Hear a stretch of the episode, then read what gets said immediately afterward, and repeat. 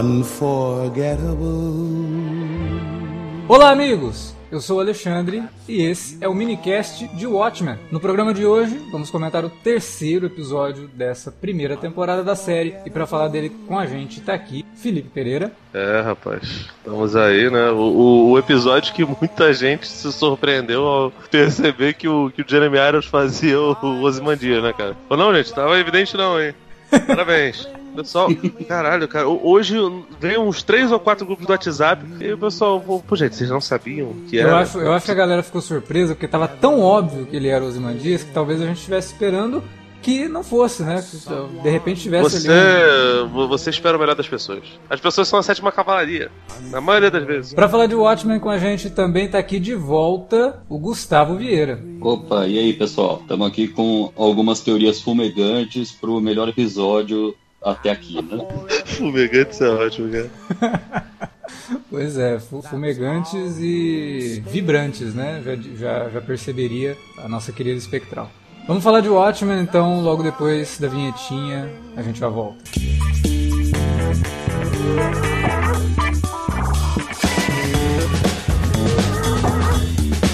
Agora, ficou mais fácil ajudar o Cine Alerta a manter o conteúdo no ar e a produzir mais podcasts. Além do padrim.com.br barra cinealerta, onde você pode escolher um valor e contribuir mensalmente e ainda participar de um grupo secreto no Facebook para ter acesso antecipado aos programas, você também pode nos ajudar toda vez que for comprar aquele livro, filme, quadrinho ou o que mais você estiver precisando. É só entrar em cinealerta.com.br/ofertas e conferir uma lista sempre atualizada das melhores ofertas disponíveis na Amazon e em vários outros sites. Você também pode encontrar produtos relacionados aos temas dos podcasts e o melhor, qualquer compra feita a partir partir de um link que você abriu no nosso site já garante uma ajuda pra gente. Ajude o Cinealerta a continuar produzindo esse conteúdo que você gosta. padrim.com.br barra Cinealerta ou faça suas compras a partir de cinealerta.com.br barra ofertas. Fique agora com o podcast.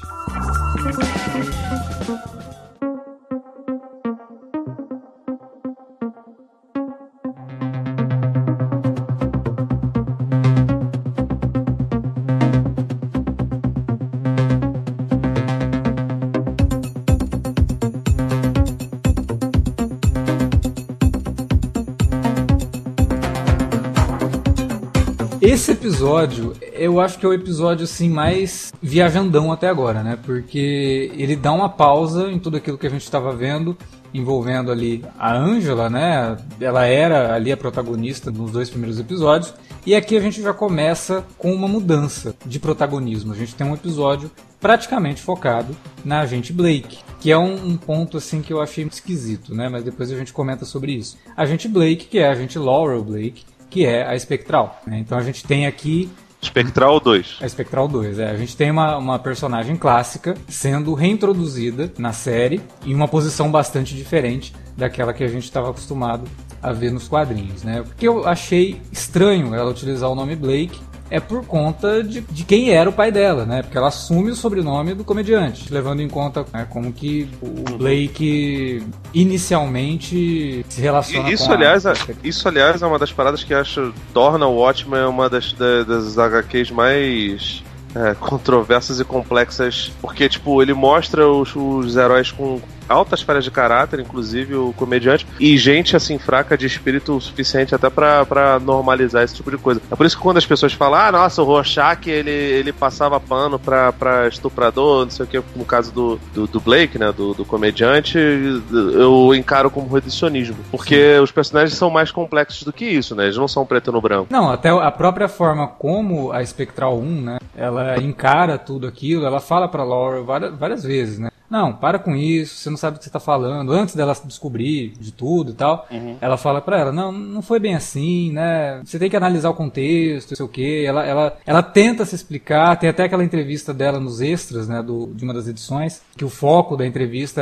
era ela dizendo que talvez tenha dado motivo, né, até se apropriando de um curso bastante machista, mas porque ela vinha de uma uhum. época em que aquilo era normal, você dizer que a mulher provocou a questão toda. Então, é, o Moore ele era muito habilidoso com a forma como ele criava os personagens e eu acho que precisa de ter um pouco de maturidade para ler quadrinhos do Moore, justamente para você não tomar tudo que é dito no quadrinho como algo escrito na pedra, sabe? Porque tudo uhum. que o uhum. Moore escreve precisa ter uma outra leitura. Você não pode simplesmente, o Gustavo até falou isso no primeiro programa, né? A gente não pode simplesmente dizer que o Rorschach era o herói do, do Watchmen e que o Ozymandias era o vilão. É, não é correto você fazer essas associações tão preto no branco envolvendo esses personagens. Deixa eu mandar um e-mail aqui pro Zack Snyder rapidinho. Ó, enquanto, enquanto você manda o e-mail, eu vou aproveitar e colocar um contraditório aqui no meio, tá? Uhum. Uh, eu, ao contrário do Alex, eu acho que essa transição uh, da, da Lori Juspexi, Juspexi, eita, é difícil falar polonês, da, da Laurie Juspexi para Laurie Blake, ela é uma continuação natural dos quadrinhos. Se vocês se lembrarem no final da, da última edição, é, a, a, a Lori falando com o Coruja, ela já indica que ela está pensando em conseguir umas armas, é, da mesma forma que o pai usava, né? Uhum. E tem tudo a ver com um dos temas do Watchmen, que é a questão do legado, né? Sim. Não, mas é o que eu Tanto falei, ao longo do episódio, ao longo do episódio você vai entendendo, né? Ela vai expondo o pensamento dela e você compreende a frustração dela com o que eram os heróis do passado. Quando ela vai contar a piada pro Manhattan, né, quando ela tá lá naquela, naquela cabine telefônica, tem um contato direto com o Manhattan, ela vai contando, ela fala sobre três heróis que morreram, foram pro céu e tudo mais. E foram pro céu não, né? Eles passam ali pela, pela decisão divina quem vai pro céu, quem vai pro inferno. Aí você tem ali o, o coruja, né? Pô, nunca matei ninguém, eu sempre fui um cara que tava protegendo todo mundo, mas nunca matei ninguém. Aí Deus pega e manda ele pro inferno. Porque não dá para mudar o mundo sem matar ninguém, né? É, a, o, o Osimandias, não, pô, eu matei 3 milhões, vai pro inferno. Porque você é um monstro, você exagerou na dose. Pois é. então, é, ela faz uma análise de tudo isso, ela faz uma análise de como que os super-heróis se comportavam, né, ou os heróis, entre aspas, se comportavam, e como que isso não adiantou nada, né? Então ela se torna um comediante, porque ela se torna um comediante, entre aspas, também, porque o comediante, como o próprio Rorschach falava, ele era o cara que entendia a parada toda, né? O... É, eu, eu vou até além, Alex. Eu tiraria as aspas aí. Ela realmente se torna comediante, porque é, no material extra, né, é, lá do, dos arquivos do Dale Pitt, é dito lá que ela assume a persona de, da comediante feminina, né? Uhum. E ela assume realmente esse legado do pai com um, um, uma filosofia completamente niilista, e, e, até citando o próprio comediante, né? Ela assume essa, essa questão de quando se percebe que tudo é uma piada, ser o comediante é a única coisa que faz sentido. Então faz sentido que ela tenha assumido. Por isso que eu falei, no começo é estranho, né? Você para pra pensar e fala, nossa, mas o Blake era um sujeito horrível, né? Mas é, não. Porque, é porque para um mundo horrível, o Blake se torna um cara meio pragmático, né, cara? Sim, sim. Exato. É, é, é bizarro. Sabe o que eu acho doido? Porque tu, tu, lembra que no segundo episódio do minicast eu cheguei e falei, pô, eu gostei do lance de, o, de os episódios começarem em prólogo, e esse de certa forma também começa porque tem lá aquela ligaçãozinha que ela faz pro Manhattan, mas não é exatamente como, como nos outros episódios. Eu achei do caralho, porque, tipo, ele começa esse terceiro capítulo com um puta de um né? Ou, ou, mostrando que, de certa forma, boa parte das coisas que a gente acreditava ser o norte da, da série e desse mundo pós a queda da Lula gigante lá, após isso a gente achava que a, a polícia toda se reunia com vigilantes e quando vê, não, é uma realidade só de Tulsa, né? E existe uma resistência muito grande ao vigilantismo, inclusive por meio da Lori. Cara, aquele começo, aquele negócio meio filme de assalto, meio Steve Soderbergh wannabe, que de maneira completamente pervertida e cínica até da, da, da personagem, que pega lá uma, uma versão baixa renda do Batman, pô, é muito legal. E mostra que, tipo assim, que, que existe gente que não curte esse tipo de, de, de prática, né? Ela refuta o que ela foi, refuta o que foi a, a, a, geração anterior, e a gente percebe que o cenário é ainda mais complexo do que Tulsa vive, né, cara? Sim, então, é, é tipo... é porque como a série, ela criou um universo particular, né? Que é o universo de uhum. Tulsa. A gente sabe o que está acontecendo ali. Mas o mundo todo passa por várias coisas, né? Então, eu acho que esse episódio. Até porque, até porque cara, qualquer, quando acontece uma catástrofe, como aconteceu no caso do monstro do, do Ozymandias, uhum. é, existem mil formas de digerir, né, cara? E Exatamente. o mundo não, não se resume a uma cidade, ou a um Sim. país, ou a um estado, ou a um continente, né? Então, é natural que uma, uma cidade como, como essa teve tantos problemas com, com relação à forma como se lida com a questão racial e num país onde as leis são meio que feitas de acordo com os estados, é uhum. é natural que essa cidade utilize esses métodos e toda. Tem até uma conversa da, da Lori lá com, com o menino que ela levou pra basicamente consumir. Que ele vai, bota a máscarazinha e fala: ah, Eu sei quem era você, não sei o que. Falo, tá, tá, bom, querido, legal que você sabe que você tem Google, mas vou te lembrar só que. Quer dizer, Google a gente não sabe se tem, né? É, é o Divo tem, mas o. Mas o. Pô, maneiro que você sabe pesquisar, mas você ainda é um agente federal. Haja como tal. Mas, cara, assim, é, é legal que, que mostre ela sendo uma personagem completamente resoluta, dona de si, que ela quer ser tal, aquele negócio todo. E do uhum. caralho que a série até aqui tenha dado basicamente protagonismo para as personagens femininas, né? E assim, vendo esse episódio todo, eu cheguei à conclusão, é oficial, eu tô apaixonado pela Regina King, cara. Essa mulher é maravilhosa, cara. Ela, nossa, que, que personagem Não, e é bom que foda. até no episódio que ela não é a protagonista do episódio, ela tem um momento de destaque, né? É... Cara, ela rouba a cena e assim, e a, a real é que até agora, eu posso até achar que no final o roteiro é uma bosta, não sei o que, mas cara, até agora as, as atuações estão impecáveis. O Jeremy Irons está muito bem, a menina que faz a Laura, que agora esqueci o nome. James, James Smart. Isso, porra, grande atriz também, tá muito bem. Regina King tá um absurdo. O esposo da Regina King tem um papel pequenininho. Uhum. Tinha feito lá o Get Down, que eu acho do caralho. Ele é, ele é o Arraia Negra, não é? No, isso. No isso. isso. Exatamente. Então, assim, são, são. Mesmo os personagens que têm papéis pequenos funcionam muito bem, cara. E, pô, cara, esse episódio é cheio de fanservice, porque eles expandem pra caramba, mostram é, a intimidade da Laurie, mostram um bocado da intimidade do Vader, deixou encafadíssimo.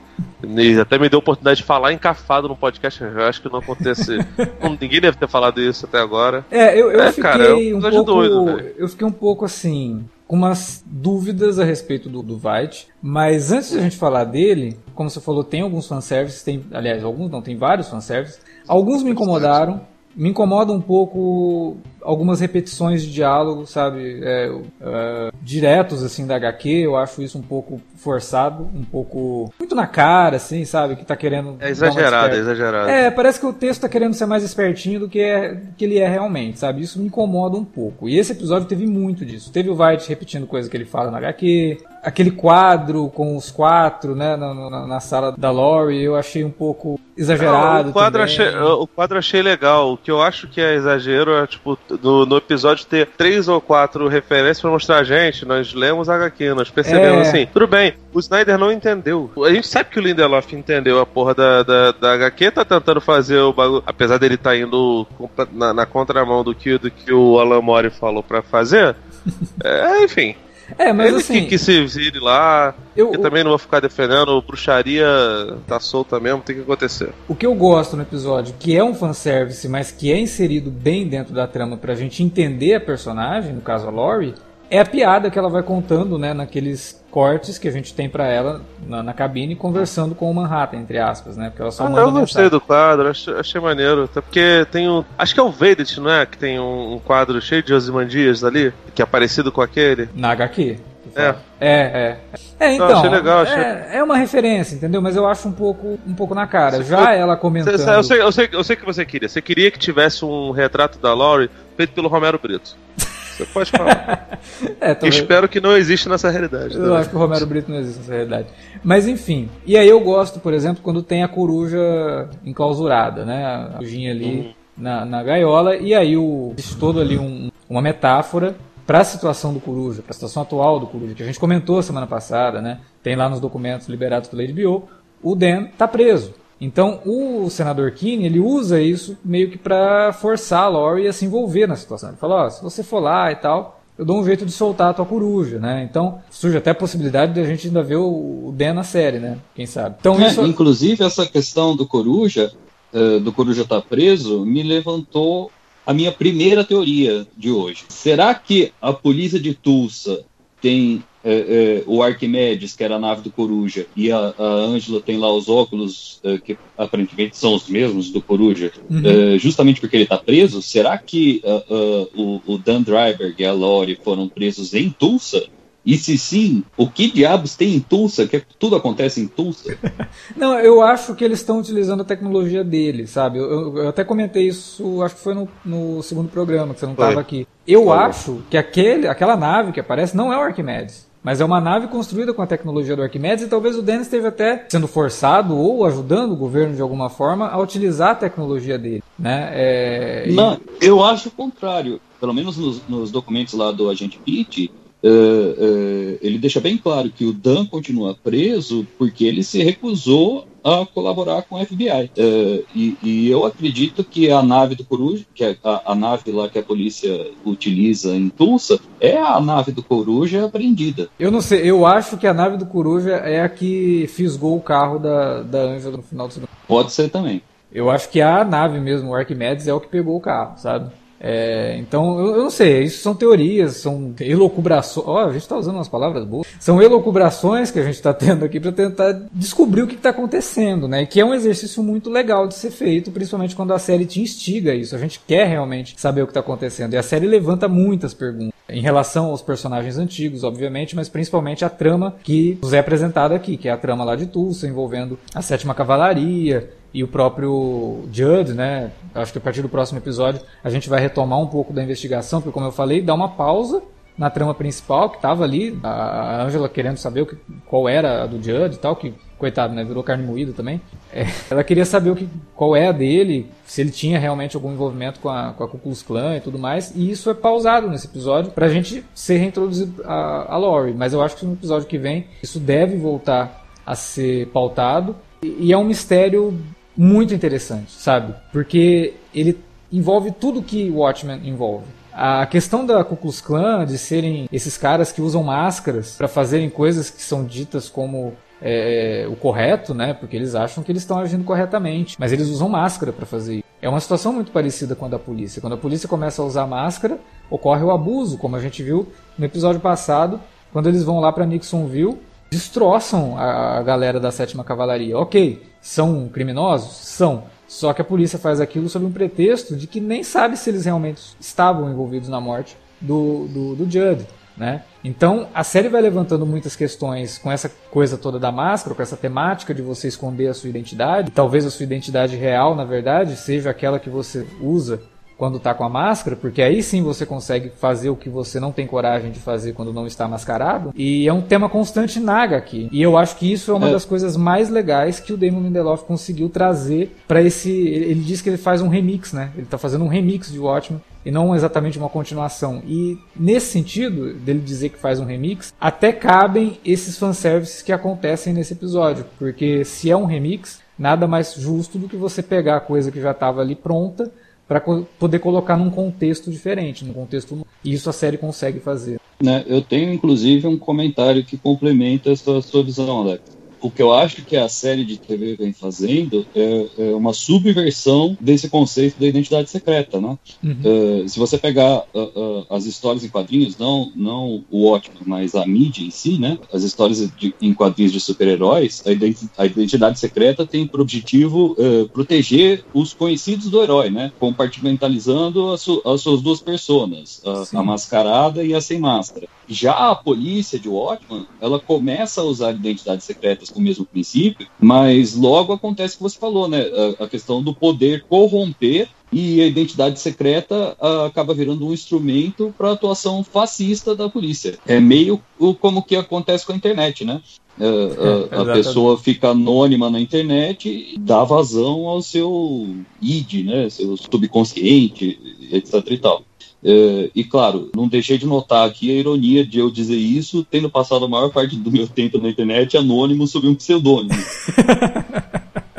Gente também não é exemplo pra nada, não, né, irmão? A gente, tá só, a gente também tá vivendo, né? É, eu acho que isso é, é, só um exemplo de que não existe uma conclusão fácil para essa questão, né? É. É, proteger a identidade é uma necessidade quando você pode ser perseguido. E você pode ser perseguido por estar fazendo certo ou por estar fazendo errado. Não há, assim, um preto e o branco. É, usar máscara é do mal, igual o J.J. Jameson prega, e usar máscara é correto. As duas hipóteses podem ser uh, uh, comprometidas. É. Também tem o primeiro contato com uma ideia que vai ser desenvolvida nos próximos episódios, que é a daquela personagem que a gente não viu ainda, mas ela já é citada nesse episódio. E ela é brevemente aludida no episódio anterior, quando tem aquela garotinha que vai buscar várias revistas lá na banca de jornal, né? Que o Davi até comentou no segundo minicast, como que aquilo remete àquele personagem, da, da, aquele jornaleiro que aparece na banca de jornal, com aquele garotinho que fica lendo os contos do Cargueiro Negro, né? Aquilo remete bastante a uma imagem clássica da HQ. A menininha vai lá pegar um, um monte de revistas e o cara pergunta para ela: ah, ela lê tudo isso mesmo e tal? Ela, claro que ela lê, né? Tô vendo aqui. Quem é essa ela? Nesse episódio a gente tem uma explicação por cima de quem é essa personagem, que é, é Lady Trio.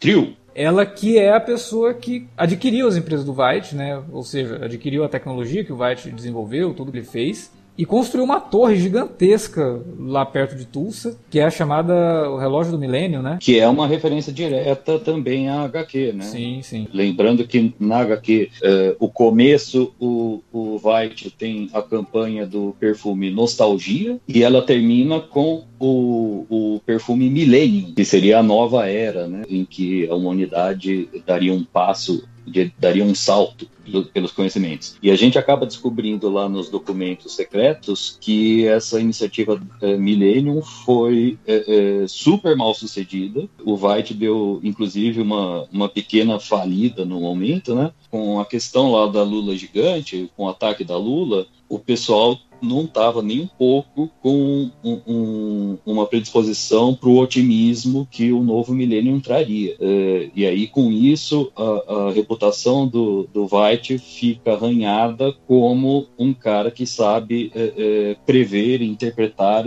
é, prever o futuro e interpretar os zeitgeist. É, e acaba considera, é, considerariam ele então um oportunista, né, de tentar utilizar aquele, aquele sentimento que foi incutido no povo por conta do ataque da Lula para vender uma ideia que ele criou ali e que traria dinheiro para ele, obviamente, porque ele era um empresário, né? Então acaba ficando com é. um estigma de, de, de oportunista. A, questão é que, é, é, aparentemente, a, a, população trocou a paranoia do ataque nuclear é, de destruição mútua na Guerra Fria pela paranoia do, da invasão alienígena das lulas gigantes. O que leva a gente imediatamente ao que está acontecendo com o White, né? Que é uma das coisas assim que mais abrem espaço para discussão, porque o que diabo ele está fazendo? Por que tudo que ele faz dá errado? Né? Por isso que eu até comentei ali no começo que o Felipe falou: ah, nossa, o pessoal ficou surpreso que ele é o White, mas tava na cara. E eu falei: é, tava tão na cara que a gente tava até imaginando que talvez ele não fosse o White. Porque ele não, apesar dele agir, ele parece uma pessoa que tá tentando imitar o White, né? Ele não parece ser o White. Porque o White era extremamente inteligente, né? Extremamente certo das coisas que fazia. Então ele nunca fazia algo ah, para dar errado. E a gente vê o tempo todo ele fazendo experimentos que estão dando errado. E é muito estranho isso. Só que aí depois, durante o episódio, a gente é confrontado com a ideia de que ele, na verdade, está preso. De que ele está num lugar ali sob algum tipo de acordo com um personagem misterioso e a gente não sabe exatamente que acordo é esse. E o que é, fez com que ele chegasse ali. O White ele foi dado como morto pelo governo dos Estados Unidos. Então, é uma jogada do próprio governo manter o White ali, ou é um lugar que ele encontrou para se exilar, né, e fez um acordo com algum outro personagem misterioso. E por conta desse acordo, ele não tem é, acesso à tecnologia suficiente para fazer com que as coisas que ele queira que funcionem acabem de fato funcionando. Pode ser isso, mas eu acho muito estranho tudo, porque, cara, é, é muito bizarro. Tudo que ele faz dá errado. Ele não, ele não, não tá parecendo o seu White. Ou, aí, não sei. Talvez esteja aí acometido com um problema mental, talvez, não sei. Bom, então eu vou despejar agora minhas teorias fumegantes. Posso? Por favor. Vai que traz alguma luz sobre o que está acontecendo. Então vamos lá. Primeira coisa, o bolo de aniversário. Vocês notaram o bolo nos três episódios? Sim, ele, ele aparece de forma repetida. Até nesse terceiro episódio eu falei, nossa, parece que o White está em Westworld, né? Ele tá numa programação ali que fica repetindo sempre. Então, primeiro episódio, o bolo tinha uma vela. O segundo episódio tinha duas. O terceiro, obviamente, tinha três velas. Uhum. Então, qual que é a minha teoria nesse sentido? Que a gente está vendo é, é, são três anos do White na detenção. Hum. São as três comemorações de aniversário. Aí entra uma outra informação. O White ele desapareceu há oito anos é, é, em relação ao presente da série em Tulsa uhum. e só agora ele foi declarado morto, certo? Uhum. Então, mais uma informação essa, essa temporada. É, vai ter nove episódios. O que a gente está vendo do White está é, atrasado em relação ao presente em Tulsa. Ah, é, a minha daí. Isso daí, mesmo sem a questão do bolo com, com, as velas, eu já tinha pensado nessa possibilidade de, do que a gente está vendo do White não ser no tempo da série. É, eu, eu acho que realmente não é. E a minha aposta é: são nove episódios na temporada, uhum. a gente vai ver oito bolos de aniversário. É. No nono episódio, o Ozymandias escapa e vai estar tá de volta no tempo presente. Pode ser. Seria uma, seria uma boa narrativa, uma boa forma de, de, de surpreender, assim. Eu, e, é, e é muito provável que tenha algo nesse sentido. Eu, eu tô quase certo do que, que a gente está vendo do Ozymandias não é o tempo presente da série. Eu acho que é algo no passado, ou passado distante não pode ser, né? A gente levando em conta que é o Jeremy Irons. É, ele, ele tá, assim, a gente olha pro Jeremy Irons e consegue acreditar que ele é o White depois de 30 anos. Né? Então, assim, não pode ser tão passado distante assim. Mas eu acho realmente que aquilo ali não está se passando concomitante ao que a gente está vendo na, na, timeline da série. Aí vamos para a segunda teoria fumegante da noite. Um, vocês perceberam que uh, nesse segmento do White, nesse terceiro episódio, uh, tinha uma placa uh, do cargueiro negro na, na ilha? Sim, sim. Isso me fez até imaginar se essa não é a ilha que ele reúne os caras lá, né, na HQ. É exato, é uma das hipóteses. É. Será que a prisão do White fica na própria ilha secreta onde ele preparou o plano insano da Lula gigante? Mas a minha teoria é outra. É, ele está preso lá por obra da mesma empresa que comprou o conglomerado, pela, tri, pela Trio. Uhum. E talvez a Lady Trio seja a super vilã da vez. Faz muito sentido, né? Eles estão escondendo o Ozymandias e ela se, se, apoderou da empresa dele. Então faz muito sentido que ela seja a, algoz do, do, do White nesse sentido aí. E aí, nesse, nessa tua teoria, a gente até tem uma ressignificação do próprio White, né? Porque a partir do momento que ele é feito de refém, ele deixa de ser aquele, como a gente comentou, num primeiro momento a pessoa lê e acha que ele é o vilão. Então ele vai, talvez perca um pouco essa característica de vilão. Por mais que as coisas que ele faça com os clones que ele, que ele constrói sejam meio vilanescas, mas são clones, né? Na, cabeça dele não são nem seres humanos. É, e aí é, é, entra a minha, minha terceira teoria, que é a mais louca de todas, tá? Primeira coisa, essa questão do, das coisas que o, que o White está tentando fazer estarem é, dando errado. É, eu acho que isso tem tudo a ver com a questão de ele estar tá preso já há um longo tempo, daí os bolos de aniversário da, da prisão dele, e com o estresse gerado e a falta de recursos, obviamente, né? Mas o, o que deu para sacar desse episódio é, me parece que o Ozymandias ele pretende fazer é, é uma visita a Marte. Ele, o que ele está testando lá é um traje que possa proteger ele das agruras do espaço. Ou ele está preso em Marte, numa bolha é, é, artificial com, com oxigênio e clima para ele sobreviver. E aí ele precisa do traje para escapar dessa prisão. Puta, essa foi a melhor de todas. Porque faz sentido com a cena que a gente vê o Dr. Manhattan destruindo o castelo dele, né? Ah, e aí entra a continuação da teoria, que é justamente o que eu ia falar. É, é, por isso que o castelo que a gente viu no telejornal no primeiro episódio parece o dele. Então, ou o Doutor Manhattan prendeu ele em Marte, só que aí eu me pergunto qual seria o motivo, ou aí aí entra a loucura total, que ou eu vou errar fragorosamente, ou eu vou destruir a série porque eu desvendei tudo. Preparados? Vamos lá. Vamos lá. As, as indústrias Trio são o verdadeiro vilão da história elas prenderam o Ozymandias em Marte, tomaram as empresas dele na Terra, numa mega conspiração que envolve a Sétima Cavalaria e a eleição do Kini, do Kini Jr. para presidente.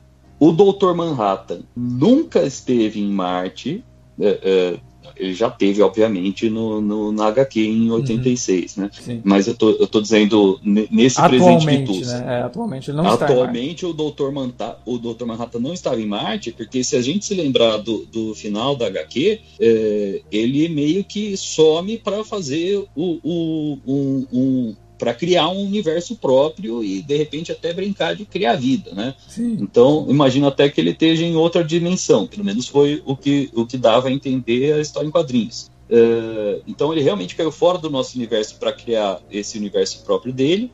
E o que a gente vê no, te, no telejornal, de repente, é o retorno do, do Dr. Manhattan para esta realidade talvez por obra do próprio Ozymandias, é o plano dele para escapar da prisão dele. É, e aí a gente vê o Dr. Manhattan libertando White, destruindo o castelo em Marte, que é a prisão do, do Ozymandias, uhum. e rumando para um confronto final com a Lady Trill. E acabou a teoria. Olha, eu não vou dizer que você acertou 100% não, mas eu acho que tem muita coisa que você falou que a gente vai ver nos próximos episódios. Essa coisa do, do dos aniversários quase certo que realmente é isso. E de fato os, os, os bolos têm essa eu não sei se no final ele vai conseguir fugir, se, ele, se vai demorar nove episódios, aí realmente é mais especulação, mas o, o resto da teoria é bem, tá bem, bem plausível. É, tá bem plausível. Sim, sim. A segunda é preciso um pouquinho mais de suspensão de descrença, mas cara, assim, se, se tratando do, do, do, que o Lindelof tá tentando fazer e das maluquices que geralmente ele emprega, Leftovers tem muito disso também, eu não me surpreenderia se tivesse algo nesse sentido. Agora, cara, sei lá, eu fico muito dividido, cara. Porque ao mesmo tempo que eu acho que ele tá sendo extremamente tranquilo e reverencial em relação ao material do, do Alan Moore, é, a gente não tá vendo a obra como um todo.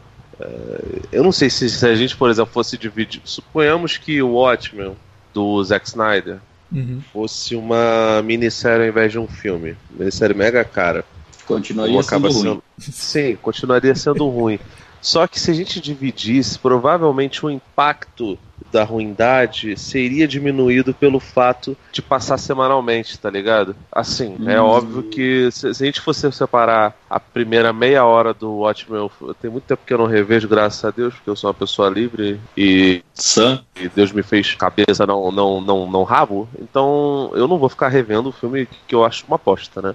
Mas assim, tenho a impressão de que se a primeira meia hora não desagradaria tantas pessoas quanto desagradou o filme como, como um todo, sabe? É, eu entendo o que você está falando. Ainda, assim, ainda assim, acho que o Lindelof tem um, cuida um cuidado é. muito maior com a obra do que, do que teve o Snyder e do que tiveram todos os, os roteiristas e editores do, do, do, Before Watchmen, né? E aí eu incluo até o, o felizmente saudoso é, Leon Wise, sabe? Uhum. Ah.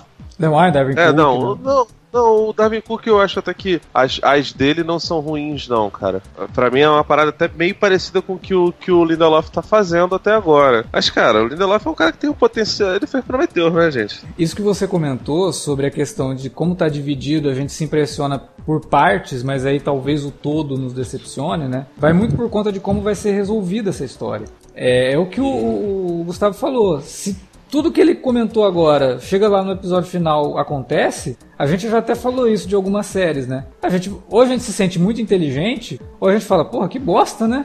É previsível, é tão previsível que a gente que assiste um monte de série, assiste um monte de filme, lê um monte de livro, lê um monte de quadrinho, consegue juntar as peças e criar o que está sendo criado ali. Né? Eu, eu não quero. Ah, eu a vou... gente nunca começa a ver uma série querendo que aquilo que a gente acha que vai ser o final, na verdade seja, porque eu quero ser surpreendido, né? E o Watchmen, oh, eu, eu... eu, até li algumas reviews da época, eu até comentei isso semana passada. Eu comentei que eu li algumas coisas e tal, mas eu li algumas reviews da época e muita gente não gostou do final. Eu vi críticas falando assim que, porra, mas o final de, da série não tem nada, o final do quadrinho não tem nada a ver, sabe? Então muita gente se impressiona de forma errada com finais, né? Até HQ, que tem um final bacana que é o Watchmen, na época não agradou tanto. E eu acho que até é por causa dessa forma de consumir semanal, no caso do Watchmen, mensalmente. Né? E nesse sentido eu, eu discordo do Felipe. Eu acho que talvez a análise do todo a gente tende a gostar mais, porque justamente a gente consegue, com a memória mais, mais fresca, né, porque a gente viu tudo, fazer as ligações que o autor queria que a gente fizesse, fazer as conexões do que acontece no último episódio para coisas que aconteceram. Só, só, só para ficar claro, eu não tô chutando que isso vai acontecer, não. Não, eu sei. Eu tô falando que assim, eu sou, sou fag do, do, do Mor e não adianta, eu vou não, morrer eu assim, sei, cara. Eu entendo o que você tá, tá falando. eu, já tô, passada, eu já, tô, gente... já tô fazendo demais que eu tô vendo essa porra por causa de vocês, essa filha da puta. Semana, semana passada a gente até discutiu algo parecido quando eu falei que eu gostaria muito de ter tido a experiência de ler o Watchmen sem saber nada uhum. do, do quadrinho e com a mesma experiência de quem leu na época, uma edição por mês. Primeira coisa, uh, uh, a questão que o Felipe levantou do, do filme do Snyder virar uma série. O primeiro capítulo, se ele fosse só aquela introdução que foi a única coisa original que ele fez, a, aquela introdução do filme é bacana. Seria o, o, o primeiro episódio seria legal. É, agora, todos os outros faria a gente abandonar a série no, no, talvez no segundo ou terceiro episódio e aí a gente não ia ter perdido tanto tempo quanto a gente perdeu assistindo o filme inteiro de uma tacada só. Então, essa ah, não sei, sei não, Gustavo. Você, você, você, depois você dá uma ouvida nos minicasts de, de Game of Thrones para você ver senhor Davi, senhor Alexandre, principalmente seu Alan, defendendo pra cacete, falando, nossa, o começo é bom, não sei o que. Eu falo, gente, tá uma merda.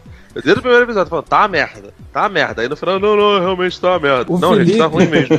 O Felipe, o argumento dele é que tudo tá uma merda. Porque uma hora vai tá uma merda e ele vai falar, tô falando, falei não, desde o começo. Isso, caraca, eu sou uma pessoa super pra frente. sou uma pessoa otimista, ó. Astral lá no alto, tô até levantando a mão aqui, mesmo você não me vendo, tô levantando a mão. E, e, e, a segunda coisa que eu, que eu vou discordar é essa questão de. Eu, eu vou trazer a minha experiência. É, eu, por ser um ancião, eu aproveitei uh, uh, o Watchmen na minissérie mensal em 12 edições. Eu não peguei na, na, primeira publicação porque eu não sou tão ancião assim. Mas eu vi, eu vi a ler o Watchmen na segunda publicação na minissérie mensal de 12 edições para mim foi uma experiência muito legal, porque dava tempo de, eh, eh, de você absorver e fazer várias leituras e, e, e começar a perceber vários detalhes, várias eh, interpretações diferentes a, a cada capítulo. de forma que quando chegava no final, seu cérebro realmente explodia a síntese de uma epopeia. Né? Então, eu acho que dá sim para gente avaliar capítulo capítulo, episódio episódio e julgar se o negócio está sendo bom ou ruim. E se por acaso a gente não gostar desse, do, do final que o líder for dar para a série, eu vou ter curtido a, a experiência, a viagem. A jornada. O né? destino, né? para é. mim, exato. O destino pouco importa. O que importa é ter uma jornada bacana.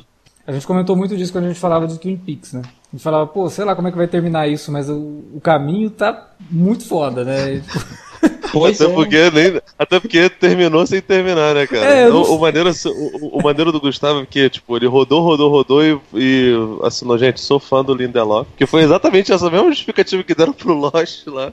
Mas enfim, né? Eu é. acho que esse, esse episódio ele traz muita coisa do universo de Watchmen. Como o Felipe falou, tem muito easter egg, tem muita referência, muito fanservice. Mas ao mesmo tempo, ele deixa tudo mais instigante, porque, como eu falei, ali no finalzinho a gente tem algumas coisas, né, que acontecem em Tulsa, que acontecem no enterro do, do Judd, né, Aquela, aquele ataque ao, do Homem-Bomba ali, que é uma cena muito boa, das duas personagens, Caralho, das duas personagens mandam muito bem ali, e depois, a, o diálogo das duas, a Knight está lá investigando o buraco, né, e aí a, a Lori chega lá com café e tal, e meio que faz uma ameaça velada pra, pra Angela. E a resposta da Angela, eu acho Não, que. a reação dela. É... O deboche que ela faz da Lori.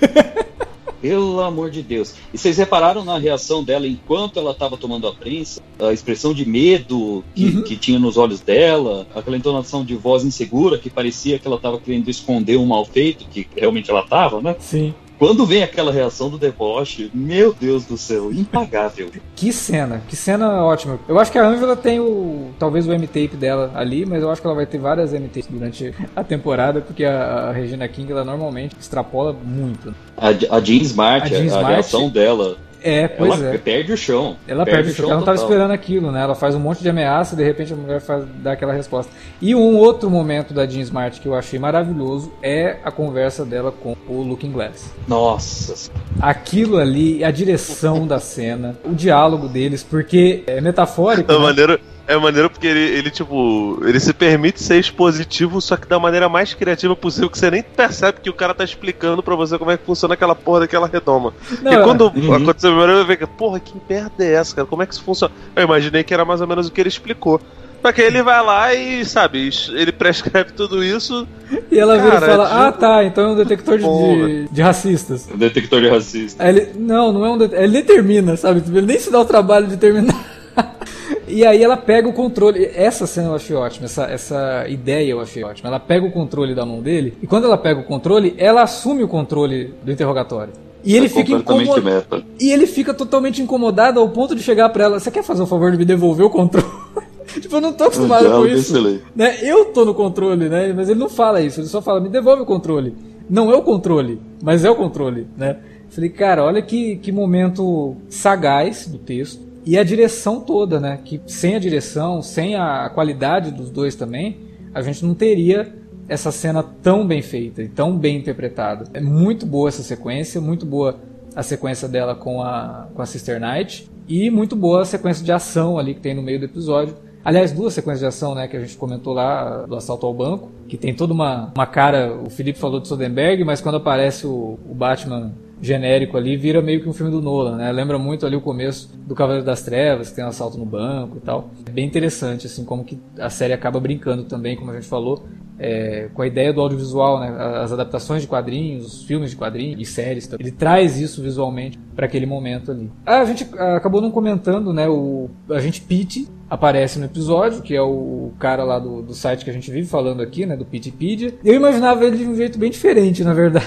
Eu imaginava ele um pouco mais velho e tal, mas ele é um, um cara bem novo e tem toda aquela troca de, de diálogos dele com a Laurie dele explicando que ele é um professor de história, é formado em história e tal. E ela meio que tirando sarro dele, pergunta se ele quer um autógrafo. Ele começa a agir meio como um fanboy, mas aí ela entende depois o porquê. E aí culmina naquilo que chega no final ali, ela olha pro vibrador ali do Manhattan e lembra que o menino tá lá no quarto vizinho. Aí vai lá e bate na porta dele e aí o resto vocês é, inclusive Inclusive, esse final, é, é, ele tem tudo a ver com o relacionamento da Lori com o Coruja na, na história em quadrinho, né? É, o relacionamento ela... dela começar com o Manhattan, né? E aí deixar o Manhattan para se relacionar com o Coruja. Né? Que é uma, uma figura submissa, assim como o, o Dale Pitt acaba meio que se comportando com ela, né, apesar de ele dar umas cutucadas. Uhum. Inclusive, o Lindelof, apesar de todo o fanservice que vocês citaram no episódio, o Lindelof dá uma bela cutucada nos fãs, né, na fala do Pitt. Sim.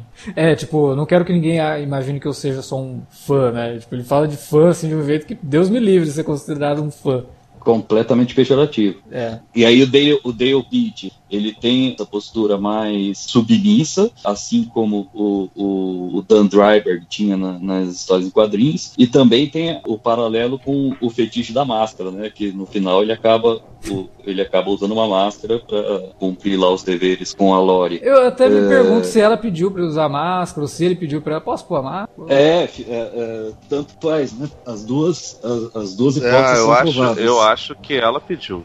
Tá com bastante cara de que. Não, sério, de que ela tinha, tem uma, uma parada. Uma É, uma, um fetiche, não vou nem dizer não resolvido, não, mal resolvido, não. Tipo. Até porque isso pode ter sido, de certa forma, entre aspas, transferido pelo Dan, né? Pelo, pelo Dreyberg, né? Porque vocês lembram? Sim, que ele só sim. consegue. Ele só consegue fazer o, o Corujinho levantar depois que eles, que eles fazem a. Eles agem como heróis e estão uniformizados. Sim. Tipo, uhum. aquilo dali foi um momento que para ela, tô falando que ela, que ela que ela tava negando fogo, né? Até porque ela parece ser uma mulher Não, mas é, saudável. Isso daí faz sentido até pela forma como ela se relaciona agora com os mascarados. É, ela caça os, masca os, mascarados, então ela tá hoje numa posição. Da estrutura é... de poder, ela tá acima deles. E, cara, assim, considerando que, por exemplo, isso eu discordo um pouco de, da, da, da linha dele, né? Mas uma, uma boa parte dos, dos, dos freudianos afirma que quando uma pessoa é extremamente preconceituosa para algum lado, ela tem alguma coisa não resolvida ali, ou, ou de ser aquilo que ela está caçando, ou de ter algum tipo de, de, de desejo por aquele tipo de figura, né? Eu discordo bastante de algumas coisas que o, que o Freud fala, porque quando ele começou a fazer esse tipo de estudo, ele realmente não tinha muita base, né? E, pô, cara, ele não é o pai da psicanálise à toa. E ele mesmo vive dizendo que, até por conta do, dos traumas que ele tem com a religião, né? Mesmo tendo morrido fazendo estudos para a Igreja Católica, né? Ele que era é, de origem é, judaica, ele fala que não deve se seguir a, é, os estudos dele como se fossem dogmas religiosos. Ele tinha até um, tinha um asco gigante, né? Ele fala, os meus alunos têm que evoluir as coisas que. que menos o Yang. O Yang realmente ele não gostava. Ele tinha um, uma péssima relação com, com o Yang. Mas assim, boa parte das coisas que o, que o Freud fala não estão datadas. E no caso dela, é exatamente esse o caso. Ela parece ter. Ela tem um problema com o dali, ela tem um, uma rejeição pelo que ela já foi, pelo que foram os pais dela, e ainda assim ela não sabe lidar com, com isso muito bem, e parte do, do da pulsão, do tesão dela é ligado a esses vigilantes. Ela ainda tem claramente uma paixão pelo, pelo, pelo Manhattan. Assim, ela não faz questão nenhuma de, de disfarçar. Mesmo que assim, naquele momento lá que tá acontecendo, que ela tá falando a gravação dela, ela tá sozinha, né? Ela tá conversando com, com uma gravadora e é só. Cara, eu acho muito bom que eles, que eles desenvolvam isso pra, pra poder mostrar que realmente de perto ninguém é normal, né, cara? E só, só para não fugir do assunto, uh, cabe aqui um, uma curiosidade, né? O agente especial Dale Pitt provavelmente é uma homenagem do Lindelof pro Twin Peaks que a gente já falou, né? É, é uma Dale... homenagem ao Dale Cooper. É. é. ele, ele é super fã, então acho que tem tudo a ver. Pois é, não, não, é, não é à toa, né? E aí, aproveitando que a gente tá falando do Dale Pitt, posso pôr a minha última teoria em pauta? Pode. Você sabe que você comentou um negócio, eu fiquei pensando aqui devagando, né? Sabe quem daria hum. um bom Dan Driver mais velho? Ele mesmo, o Dale Cooper, o Kyle MacLachlan. Sim, sim. Seria legal.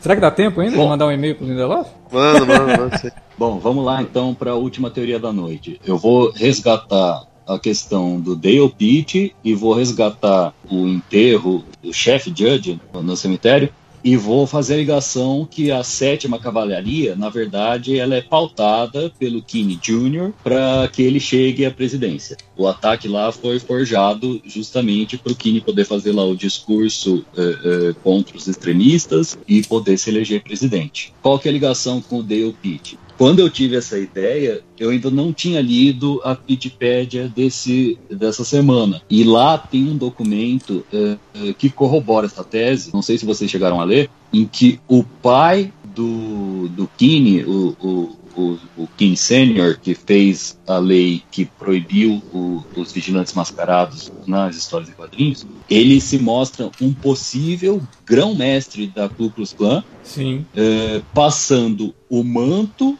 e a pintura dos Comanches é, pro avô do, do, do, do Judge Crawford. É. Então, é, é, eu acho que tem caroço nesse angu aí. Tem. Não, isso com certeza tem, né? Mas assim, eu espero que a série já comece também, porque o primeiro terço da série já foi, né? Faltam seis episódios. A gente agora precisa. Já tem bastante pergunta já, viu, Lindelof? Vamos começar a dar umas respostas aí, porque senão acaba virando só. É... Talvez eu pegue pesado dizendo isso, mas eu não gostaria que a série virasse só uma masturbação de teoria, sabe? Eu acho que agora precisa ter um desenrolar aí, mas eu acho que isso vai acontecer a partir do próximo episódio. Né? Espero que sim. Uma coisa que a gente comentou muito no primeiro episódio sobre a questão da, da construção do mundo, né? Na primeira cena desse episódio, lá é justamente o, o, assalto ao banco forjado, um dos agentes do FBI que está sentado no banco, ele está com um jornal. Vocês viram qual era a manchete? Grisham sai do, do, da Suprema Corte, um negócio assim, né? É, John, o, o, é o John Grisham indicado para a Suprema Corte. Exatamente. Eu, eu achei legal. Achei barato. Achei bem legal. Bem, bem, bem legal. Isso lembra muito algumas sacadas que o Moore fazia nas manchetes de jornal, né? De usar algumas figuras assim para em posições é, oh. que a gente não imaginaria. Isso me lembra até a piada do, do Dr. Brown, né? Quando o Mark ah, McFly sim. fala para ele que o Ronald Reagan é o presidente, né? Pô, quem que é o, o secretário? Quem que é o secretário do Muito Tesouro, bom. então, pô? Ele fala um outro ator que eu não lembro quem que é agora, porque eu também não tenho decorado as falas do De Volta pro Futuro. Mas isso me lembra um pouco essa, essa referência. O Robert Redford é o, é o presidente, né? Quem que é o, o cara da Suprema Corte, né? O John Grisham, porra?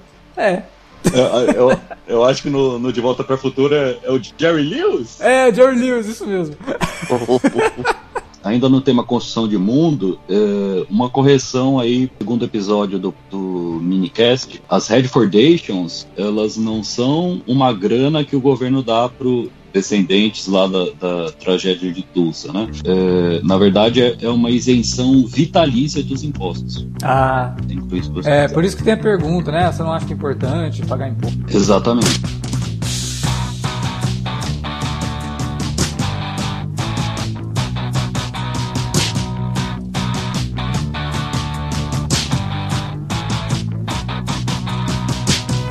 Bom, era isso que a gente tinha para comentar sobre Watchmen essa semana. Episódio bem legal, bem interessante, cheio de teorias sendo formuladas. A gente espera que vocês tenham curtido o episódio e o minicast. Parar de chamar de minicast, né? Esses programas não estão ficando mini. Preciso pensar num novo nome para essa série de programas, porque não tá fazendo eu chamar mais de minicast. Deixem aí na área de comentários sugestões para nomes dos programas que comentam séries que eram minicasts, mas faz tempo que já não são, na verdade, né? Teve... Mediocasts, né? Mediocast. Que é um nome que é forte. É, fala pra gente o que vocês estão achando das nossas reviews semanais de Watchmen aí na área de comentários ou manda um e-mail para alertavermelho@cinealerta.com.br. Você também pode falar com a gente nas redes sociais, facebook.com/cinealerta ou arroba cinealerta no Twitter. Utilize as redes também para divulgar o nosso conteúdo.